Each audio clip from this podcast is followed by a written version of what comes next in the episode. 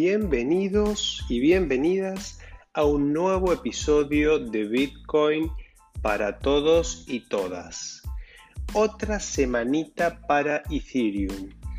Casi toca los 4 mil dólares por Ether, representando un incremento semanal de casi un 30% una locura total, un incremento de lo que va del 2021 de casi un 400% en el año.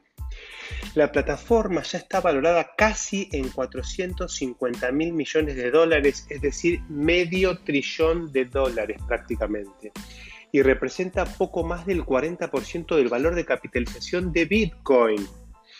Bueno, lo veníamos anunciando en este podcast y de hecho el tema de hoy, un continuado del episodio pasado, tiene mucho que ver con esta suba y futuros incrementos importantes para Ether.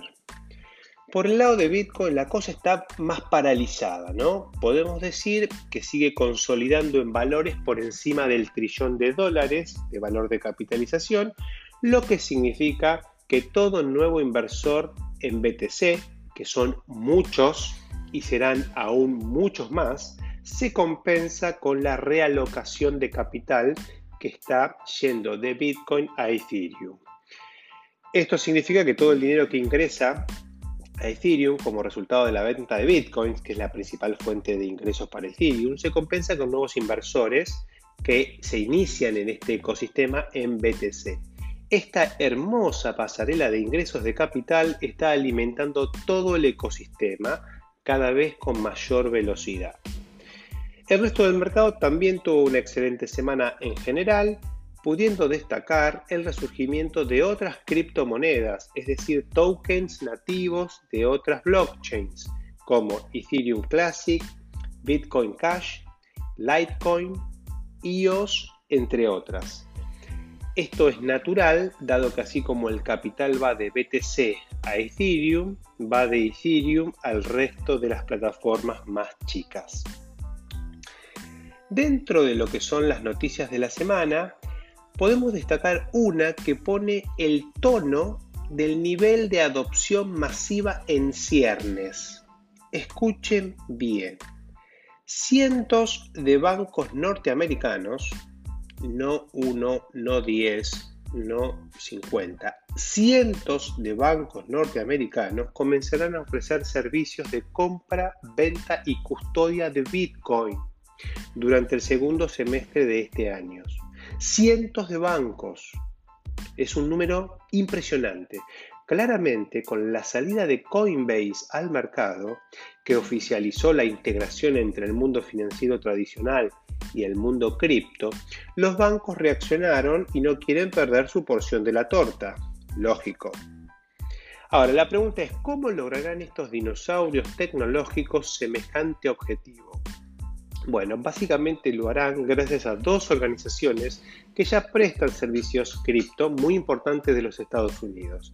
Fidelity National Information Services y eh, The New York Digital Investment Group, que pondrán a disposición su infraestructura de intercambio y custodia y los bancos lo único que van a hacer es agregar en, eh, un menú en su home banking. Pero lo importante es que se abre el juego de manera hipermasiva al inversor individual en los Estados Unidos. En otro orden de cosas, esta semana se implementó la tercera versión de Uniswap, el exchange descentralizado más importante del ecosistema, con enormes eficiencias en la forma de alocar capital para proveer liquidez en estos mercados autónomos. En su primer día de ruedo, incluso con las típicas dificultades de un software recién salido del horno, logró el doble de volumen que en los primeros dos meses de la versión anterior.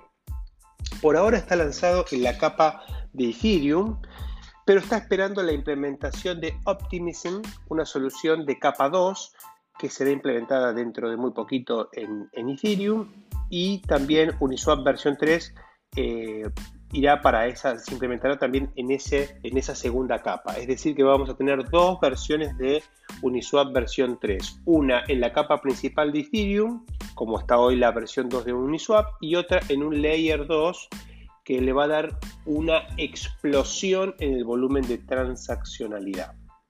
Ya veremos. Finalmente, como para decir algo más anecdótico, Mercado Libre, nuestro Mercado Libre, que de nuestro no tiene nada, ha adquirido 8 millones de dólares en BTC. La ola de inversiones corporativas en Bitcoin y también en Ether sigue creciendo, como lo confirma la Chief Operation Officer de Coinbase, que asegura que cada vez son más las empresas que consultan para adquirir cripto como medio de reserva de valor y proteger su tesorería contra la inflación. Bueno, entremos en el espacio de preguntas y respuestas, preguntas que pueden hacerme a mi Twitter personal, Diego-Torres- o en el Instagram del podcast Bitcoin-para-todos-bajo. Bueno, Leo me pregunta, ¿cómo ves las piscinas de Binance Smart Chain? Y me habla de Pancake Bunny, Autofarm y Acryptos, por ejemplo, alojando ETH o BNB. Bueno, a ver, eh, Leo, eh, supongo que te referís al tema de la seguridad y la seriedad de estos protocolos. Binance Smart Chain es una plataforma abierta como Ethereum, solo que no está descentralizada, sino que está estimulada por una empresa llamada Binance. La empresa es seria y el intento de desarrollar Binance Smart Chain es legítimo, al menos desde mi punto de vista.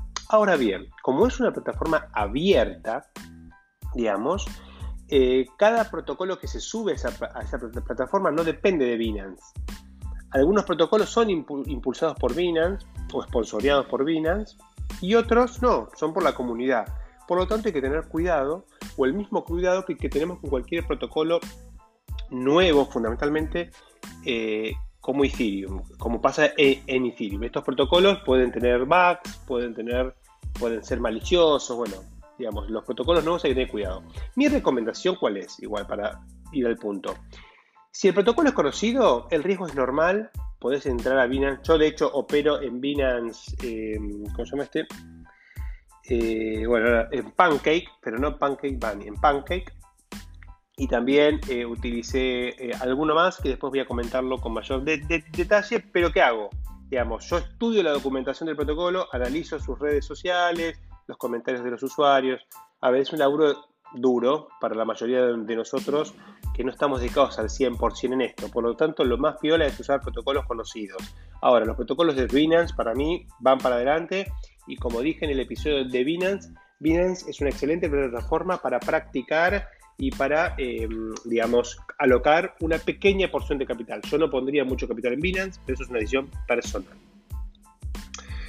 Bien, Nano me pregunta, si tengo cripto en mi wallet de Metamask, desinstalo la extensión y guardo las 12 palabras en el papel, en un papel. En relación a la seguridad, ¿es, tan distinto eh, como, como, es una wallet tipo Trezor? Una wallet tipo Trezor es una wallet, es una hardware wallet. Hay un episodio que yo hablo de esto. A ver, desde el punto de vista técnico, la única diferencia relevante entre lo que vos mencionás, que es crear una clave privada con Metamask y después desinstalar la aplicación o crear una wallet desde Trezor, la única diferencia es cómo se crea la clave privada. Todo el resto es igual. ¿Y qué significa esto? En Trezor la clave privada se crea offline. En Metamask se crea online. Esa es la única diferencia. Obviamente, una clave privada creada offline, en principio, es más segura que una creada online. Pero Metamask tiene niveles de seguridad impecables. Así que yo te diría, Nano, que es, prácticamente lo mismo. La única diferencia es que vos en, en un Trezor tenés mucho más funcionalidad. Eh, en, una, en un almacenamiento frío en papel no puedes hacer nada, digamos, y tenés que, si querés, digamos, volver a, conectarte, tenés que cargar las 12 palabras en algún dispositivo, que puede ser un Trezor también, digamos, Trezor admite crear, eh, crear, digamos, claves privadas o eh, dar de alta claves privadas ya existentes, siempre que estén realizadas con el mismo estándar, digamos, de creación de 12 palabras. Bien, después Juan me pregunta, en relación a la tokenización, un segundo, en relación a la tokenización y NFTs, eh, ¿cómo es el proceso concreto? Desde la plataforma hasta la adquisición por parte del comprador. ¿Qué grado de propiedad tendría el comprador sobre la obra de arte? Pregunta Juan. Juan, eh, yo le pregunté ¿no? por dónde venía esto, Juan es un artista, y quería conocer un poco cómo es el proceso, ¿no? Digamos, desde el punto de vista del artista. Bueno, a ver. Para crear un NFT, lo más simple es utilizar una plataforma dedicada a esto. Hay un montón, digamos. Yo las que recomiendo, una que recomiendo, más que conozco y sé que son serias, está Super Rare o Super Rare, OpenSea y Rariable. Hay un montón más. Con el boom, reciente boom, hay, una proliferación de plataformas. Ahora, en cualquier caso, el proceso es bastante simple con un usuario activo y acreditado en la plataforma, lo que básicamente haces es subir la imagen y firmarla con Metamask, por ejemplo, ¿no? Con Metamask sería, siempre vas a necesitar firmarla con una wallet, porque tienes que hacer una firma en la plataforma. Esa firma, que se hace on-chain, es decir, se hace sobre la, blockchain, eh, para que funcione hay que pagar, que pagar con Ether el proceso computacional requerido para que la imagen sea guardada en la blockchain con la firma del creador. Una vez que la imagen es guardada en la blockchain con la firma del creador, esa, ahí se crea el NFT, digamos. Una vez creado el NFT, las mismas plataformas que te permitieron crearlo con tres clics, te permiten ofrecerlo al mercado, ponerle un precio, etc. Y un comprador interesado, también acreditado en la plataforma y a través de su propia wallet, puede comprar el NFT que acabas de crear y una vez que lo compra, como cualquier otra criptomoneda, le va a aparecer en su, en su billetera, en su dirección de, Ethereum, le va a aparecer que, tiene un NFT, que compró un, NFT. Y a partir de que tiene ese NFT en su billetera, puede venderlo más adelante.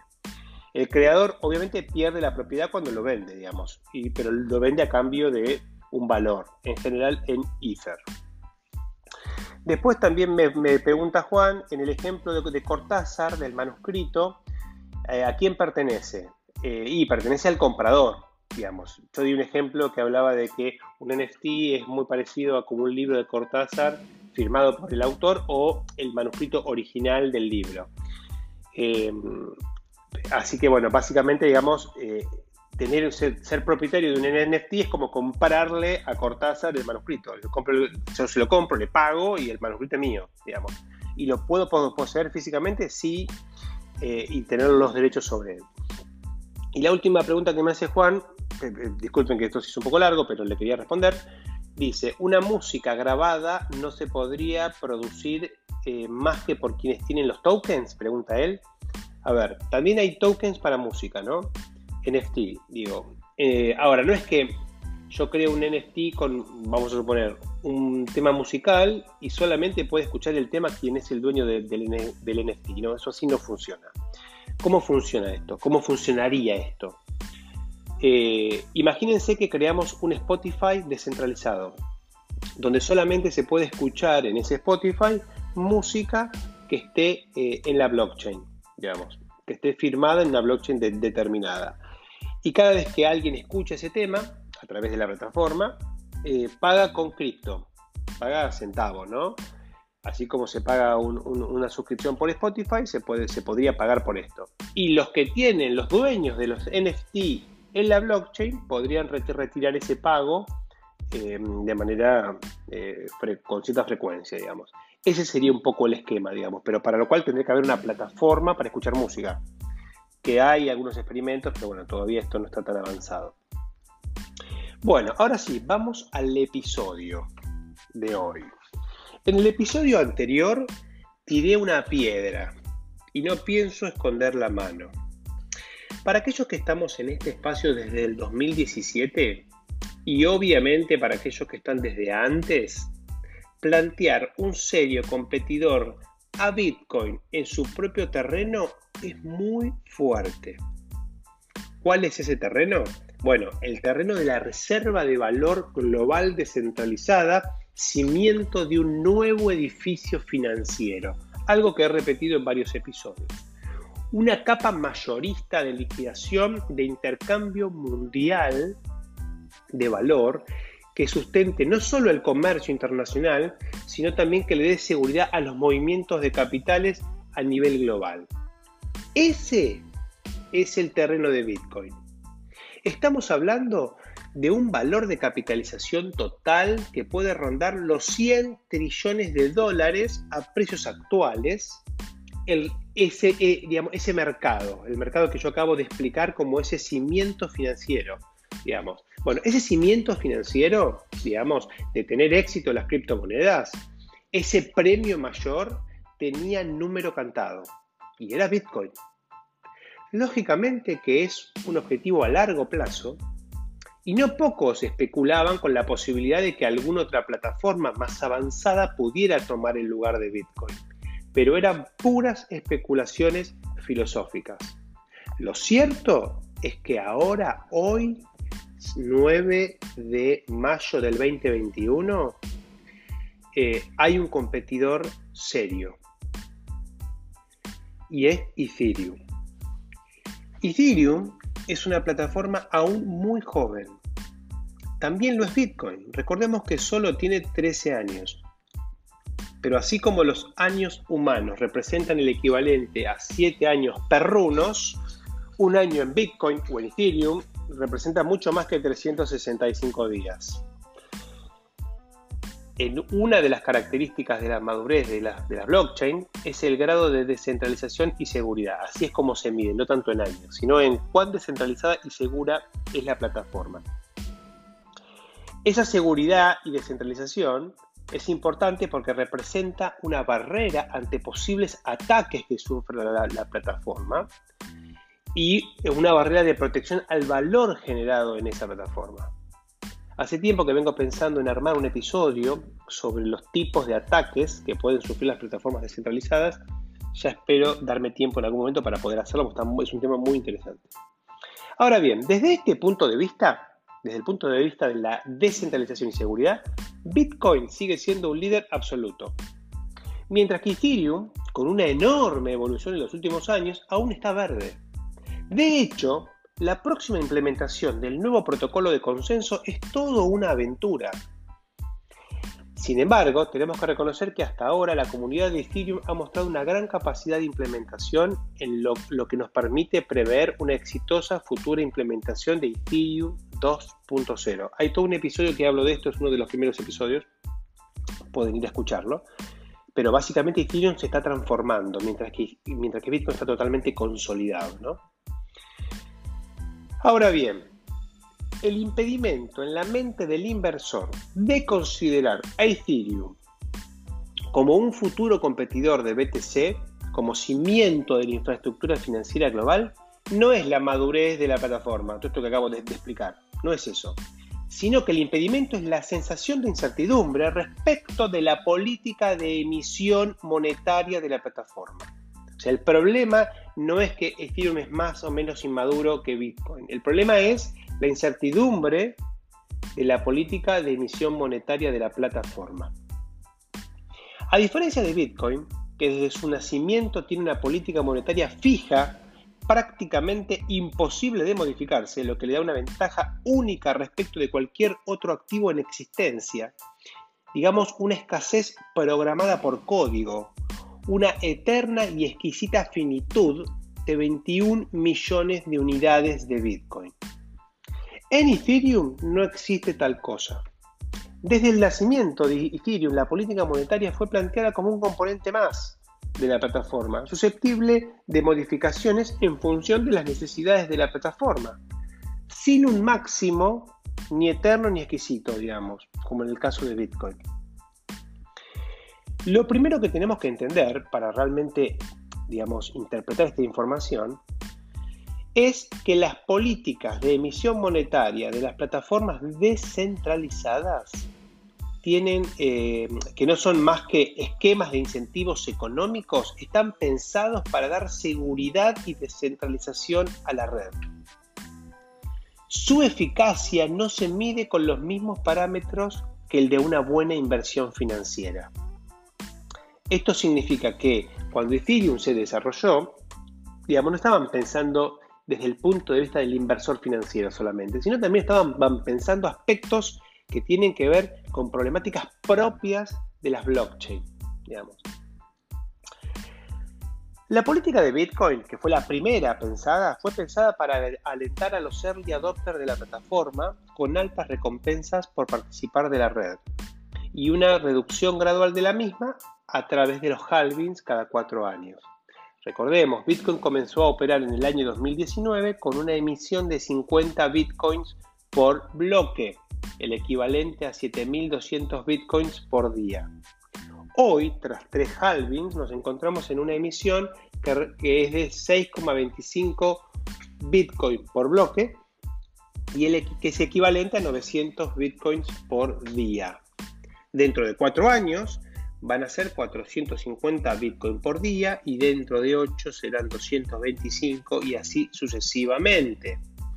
La idea de Satoshi fue ir reduciendo esta emisión también llamada subsidio, a medida que la plataforma fuera creciendo en adopción y el, y el precio de BTC fuera subiendo. En su visión, una vez madura la plataforma, las comisiones pagadas por utilizar la misma serían suficientes para incentivar a los mineros a realizar la prueba de trabajo necesaria para darle seguridad a la red. Claramente, hasta el momento, ha tenido un enorme éxito esta política monetaria porque generó los incentivos eh, que, estaban buscados. El poder de cómputo puesto al servicio de la seguridad de la plataforma de Bitcoin crece sostenidamente todos los años. Ahora bien, Ethereum hizo algo parecido. Comenzó con altas recompensas para incentivar a los early adopters. En el caso de Ethereum eran 5 Ether por bloque, unos 29.000 Ether por día, y luego fue bajando esa recompensa. Hoy estamos en dos, en dos eh, Ether por bloque, que es el equivalente a unos 12.000 Ether nuevos por día. Esa es la emisión monetaria actual. El objetivo es el mismo que el de Bitcoin, darle seguridad a la plataforma. Y en tal sentido, la política también tuvo un éxito, dado que al igual que Bitcoin, el poder de cómputo dispuesto a disposición de la misma fue creciendo todos los años de manera sostenida. Ambas políticas fueron excelentes desde el punto de vista de la dinámica necesaria para que las plataformas vayan teniendo cada vez mayor seguridad. Ahora bien, desde el punto de vista del inversor, la política de emisión de Bitcoin es más atractiva, dado que es mucho más clara. De hecho, te diría que es totalmente clara y transparente. La mayoría de las monedas y tokens han imitado la estrategia de Total Market Cap impuesta por Bitcoin, como un mecanismo de dar previsibilidad al mercado. Sin una emisión máxima, el potencial efecto dilutivo desalienta la inversión o al menos desinfla el precio de los tokens. Una de las métricas básicas que vimos en el episodio de Tokenomics, que fue el episodio 26, era eh, eh, es el valor de capitalización totalmente diluido utilizando el máximo de monedas en circulación y el precio del activo en este momento. Y, y, aparte dijimos, recordemos que las monedas cuyo porcentaje de circulación respecto del total es bajo son más peligrosas desde el punto de vista de la inversión que aquellas que ya cuentan con su gran mayoría de monedas en circulación digamos que invertir en, una, en un activo con un bajo porcentaje de circulación es una alerta amarilla, digamos. Eh, algo que le pasa a todos los, tokens al comienzo. Por eso a veces tienen subidas y bajadas de precio muy bruscas, porque las nuevas emisiones, digamos, eh, generan una presión, eh, digamos, a la baja. Ahora bien, sin un límite máximo de monedas, en circulación, esa métrica no puede calcularse. O sea, esa métrica que estamos hablando, que es tan importante desde el punto de vista de la inversión, digamos, no se puede calcular para el caso de Ethereum, porque Ethereum no tiene un nivel máximo de monedas en circulación. Digamos, no, no tiene un techo máximo Ethereum. Por lo tanto, el efecto dilutivo puede ser infinito, desalentando la inversión a largo plazo como reserva de valor.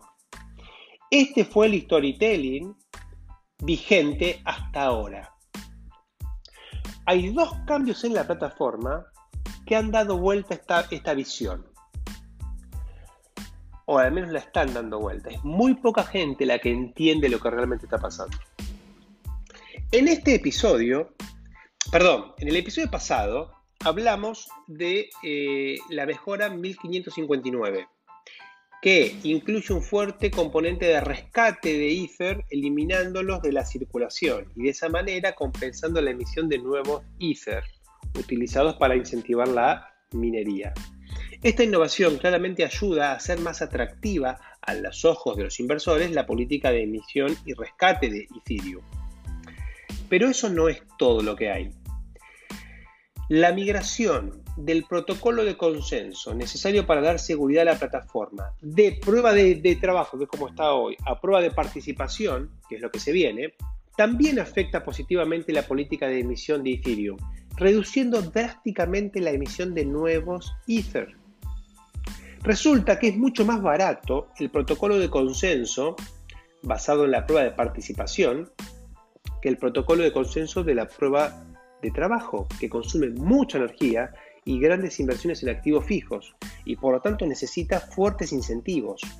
La prueba de participación utiliza solamente el staking como una estrategia de incentivo, reemplazando todo el consumo energético por la simple tenencia, en el caso de Ethereum, de 32 Ether depositados en un contrato de validación que garantizan el correcto comportamiento de los nodos validadores.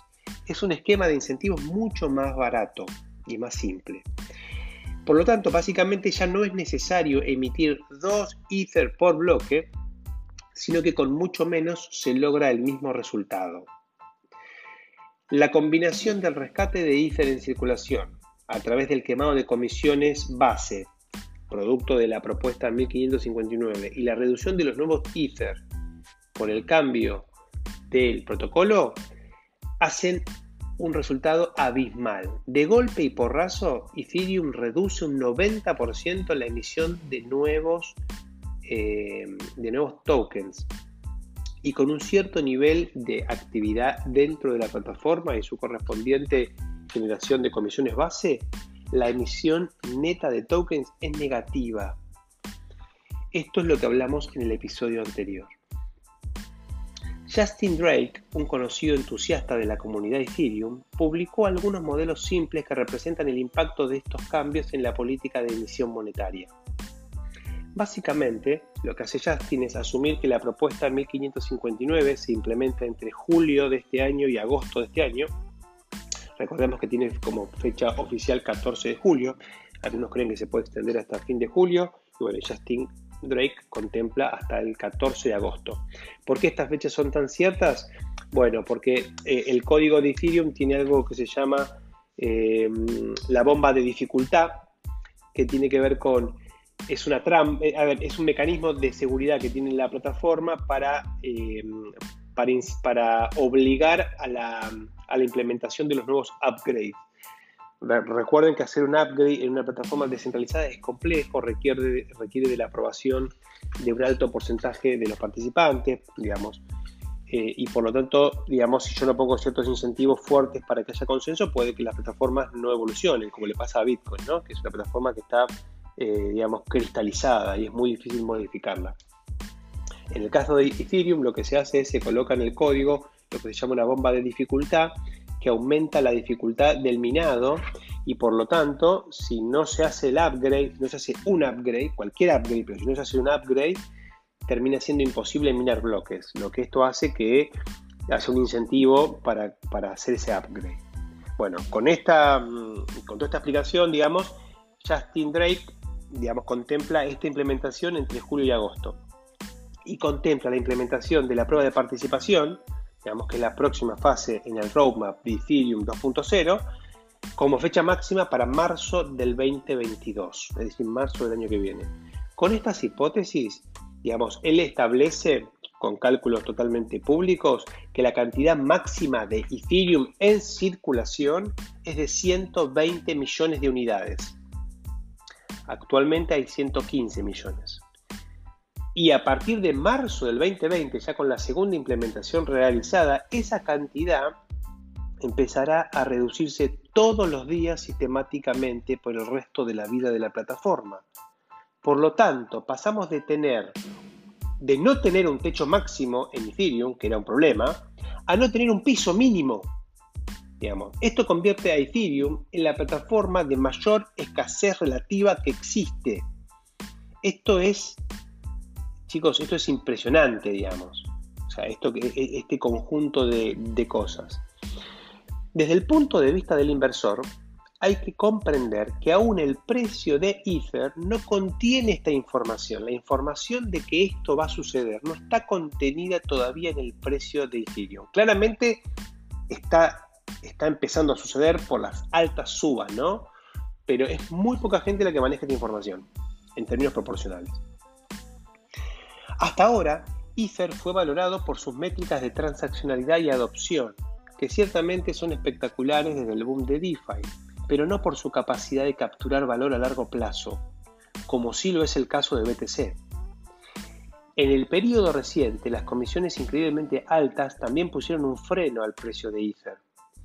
Pero con la implementación de las soluciones de Layer 2, mayor, eh, las mejoras de esta eh, de la EIP 1559, el pasaje a Proof of Stake, que sería la prueba de participación, y otras mejoras más, Ethereum aún está subvaluado, porque toda esta información no está contenida en el precio. Incluso digo esto con la tremenda suba de las últimas dos semanas. El nivel de adopción, las soluciones de escalabilidad, los nuevos casos de uso, la consolidación de DeFi y la continuación del bull market pueden agregar un orden de magnitud en la evaluación de Ethereum.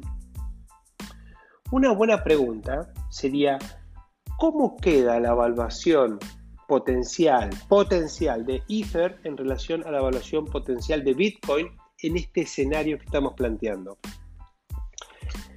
Bueno, para dar un poquito de perspectiva, voy a poner algunos números arriba de la mesa. Nosotros sabemos que a esta altura del año que viene habrá unos 19 millones de bitcoins en circulación. Eso es un hecho. Si la valorización, si fíjese que un sí, sí la valorización de Bitcoin, de la, plataforma de Bitcoin. Al finalizar el mercado alcista, alcanza un 50% del valor actual de la capitalización del oro, que es uno de los famosos targets o milestones que tenemos presente como referencia para Bitcoin, estamos hablando de que la plataforma de Bitcoin puede alcanzar los 5 trillones de dólares es decir, unos 260 mil dólares por Bitcoin. Esto sería algo viable. Ahora, la pregunta es, ¿cuánto podría valer Ether de darse este escenario? Bueno, es difícil, es una pregunta más difícil que, digamos, que responder que la de Bitcoin, pero claramente no es descabellado un empate técnico en el valor de capitalización de Bitcoin y Ethereum. Esto significa que ambas plataformas valgan el mismo valor, 5 trillones de dólares, lo que daría un precio por Ether de 40 mil dólares por Ether. 40 mil dólares, que surge de básicamente dividir los 5 trillones por los 120 millones en circulación que hablábamos hace un rato. Aclaro que esto no es asesoramiento financiero, sino un simple planteo de un escenario posible y plausible. ¿Cuán probable es que ambos activos alcancen los 100 trillones de dólares? No lo sé. Pero a esta altura, con el nivel de adopción institucional que tenemos y en un contexto de enormes paquetes de estímulo por varias potencias mundiales, no me parece una locura. Una pregunta más relevante quizás es con qué velocidad alcanzamos estos valores. Y acá tenemos que entender que a mayor velocidad, mayor será la corrección potencial que va a ofrecer el mercado. Y a menor velocidad, menor la corrección. Si avanzamos a estos valores en pocos meses producto del FOMO, es muy probable que luego haya una corrección fuerte. Pero si se ralentiza la revalorización de los activos, las correcciones serán menores y puede pasar algo muy maravilloso, que es que este bull market se extienda algunos años más. Esto lo veremos. Bueno, espero que les haya servido este episodio. Nos vemos el próximo domingo.